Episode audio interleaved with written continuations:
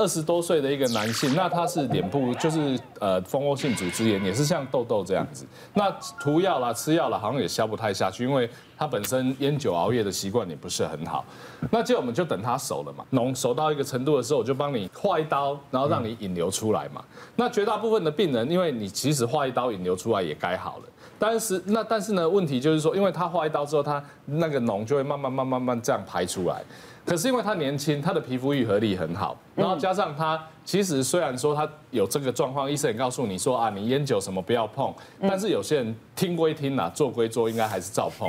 所以他变成怎么样？我们这样划了一刀之后。隔了两天，他那块皮又长起来，他的脓又被封在里面，然后再来就要再画一刀。啊！因为其实你这个脸，我们一般都不会说像，比如说你是背后啊，或者是臀部，我可能大刀阔斧的就可以画大一点。脸不一样，脸我们想说你画那么大，其实它是会会来很很就万一破相，对，所以就在那边这边很挣扎那边啊，然后他自己又不乖，后来到最后到第三次发生这样子皮，每次都被他封住，然后就再发烧，就再蓄脓，我。就他说，我这一次真的要把你画大刀一点，可是真的会有一个呃疤痕在那边。还好现在我也跟他讲说，不过你也不用太担心，因为现在医美的技术也很进步，你起码先把你的问题治疗好，因为很多人纠结于伤口的问题，然后就不去做治疗，那反而你会拖延到你的病情，这种就是长太快。那另外一个类似的状况是我一个二十多岁的一个女生，那她本身就有呃多发性的一个纤嗯乳房纤维腺瘤的问题。一般有多发性的，那我们就哎呀这颗真的有大于三公分的，我都建议她开刀。那当然开刀也开一个小小的一条线而已。可是问题就是好死不死，这个女生有蟹足肿的体质，以现在的技术开完刀之后，应该之后都看不太到痕迹。嗯，但是它就变成一条厚厚红红的，然后像那个小虫。在上面这样。是，然后所以他在我这边追踪追踪的时候呢，啊，我说他多发性，结果他另外一边又长了，又长到一个三点五公分。那这时候要开我就很为难，因为他又很在意，因为未婚嘛，才二十多岁又未婚，然后在那边又又又，你明明知道他有蟹足肿体质，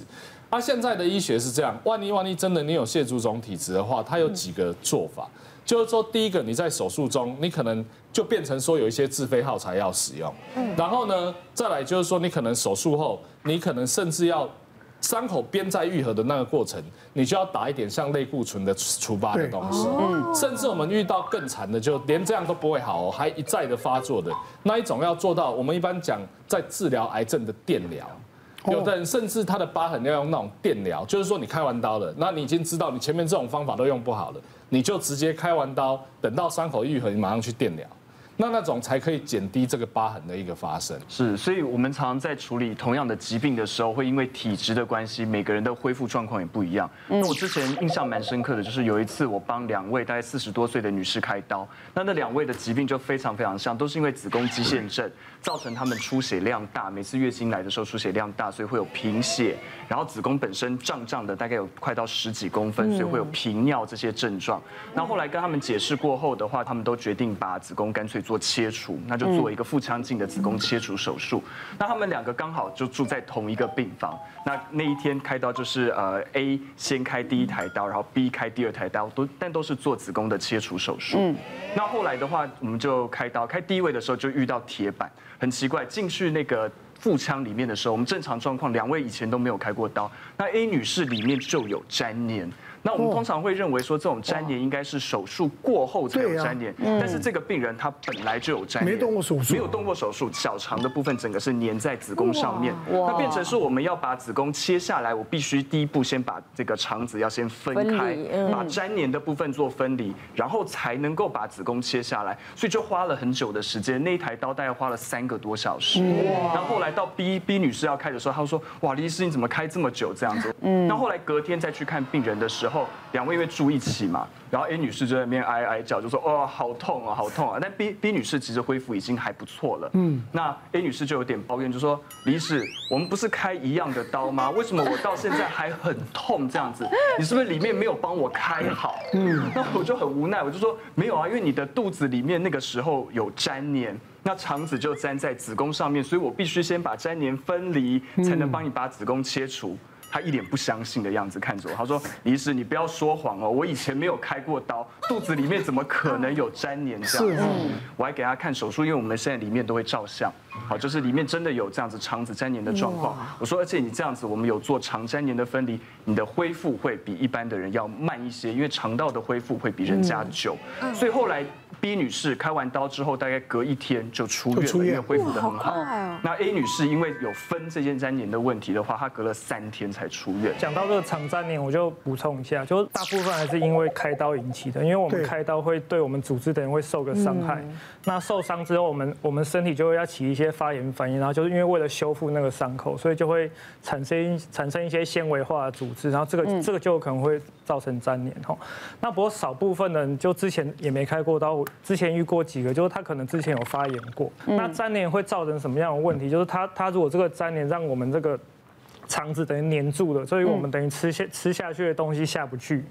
哦下不去就会变成肠阻塞。哦，所以就全部都吐出来哈。那还有另外一个并发症，就是有时候粘连会造成那个输卵管的粘连，那可能会影响到那个排卵。所以有些不孕症是因为也可能之前开过刀，造成我们下腹部的粘连造成的一些不孕症。那我我我先遇到这个 case 是非常特殊，是非常罕见的一个一个案例哈。她大概是一个四十几岁的一个女性，然后她这是本来是就是要住到妇产科去开那个子宫肌瘤，他就自费就买了那个防粘连的凝胶，开完刀反而也没有什么事，然后术后。第一天也吃得好好的，都都没事。那第二天开始就很奇怪，就开始一直吐，就一直吐那种绿色的胆汁，就一看就觉得是那种有肠阻塞的状况哈。那就因为他实在是没有办法，就一直吃不下东西，就那个妇产科就会诊我们外科，我们就开进去。那开进去就就刚刚好看到就有一根，就有一根粘连，就从那个他子宫的那个切开那个伤口，我就连到那个我们的那个大网膜，就这样就这样一条。那这条东西又好死不死，它就像我们一个绳子去把那个脖子勒住一样，就把那个肠子整个勒勒成一圈，所以我们吃的东西根本就因为那个这个粘连根本下不去。这个我有去查过文献，这个是真真真的非常非常非常罕见的案例，就是他嗯他这个人的体质很特殊，嗯他就会对这个那个防粘连凝胶会起一些很快速的反应，所以才会这么快产生粘连。哇，那不过这个还是很罕见的案例啊。可是有些呃粘连的。一个状况呢，不只是我们刚才想象的哦，只有肠道的一个问题，有时候会造成你后续你要治疗上会变得非常非常麻烦。嗯，那以前在很早很早老的时代，老师都说，哎，胆囊炎正在发作跑急诊的时候，你要么三天内开，要么就是三十天以后开。比较早期的想法就是说，你三天后你发炎的很厉害，所以你旁边的组织会呃粘粘连的很厉害，而血管新生的很厉害，所以你开刀也容易出血，然后你要分离也不好分，哦，所以就会定出这个时间。但随着我们开刀的器械技术越来越进步，没有那么的硬性规定，对，但是有的状况呢，就是病人自找的。我就一个三十多岁的一个男性，那他呢，其实也就是我们讲的胆结石，他就觉得说上天给他这个东西一定有用，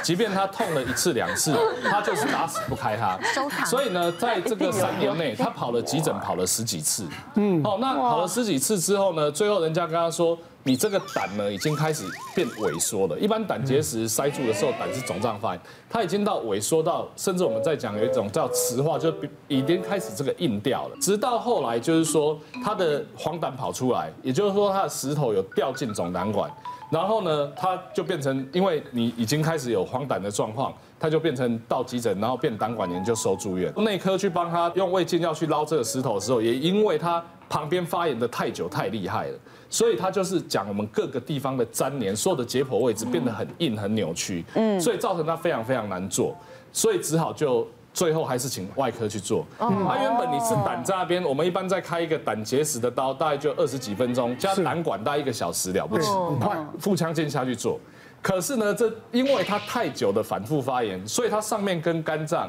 左边跟这个胆管跟这个十二指肠，下面跟大肠，后面跟肾脏跟肾上腺，完全粘成一块肉饼。哇！那你粘成一块肉饼的时候，他那个手术我们就动了大概三个多小时，而且动完之后，其实有时候外科医师就是会心惊胆战，因为会不晓得你这边刀东西我到底有没有伤到什么。大家要知道说。胆道如果说很严重的伤到之后，他不是只要把胆囊切掉，他要把胆管截断之后再拿一个肠子来接，会有很严重的并发症。是哦，所以就是说，万一万一你有一些特殊的一些疾病的时候，你要。该就医就及早就医，不要造成自己体内有非常严重的粘连，才要做下一步的动作。人各有命啊，每个人体质也不一样，对对不对？对啊，所以我们讲这个有什么状况呢？尽早跟医师沟通啊，好，碰到问题的不要多啊，才能够获得最好的治疗。啊，再次我们恭喜啊，真白色二人组，谢谢。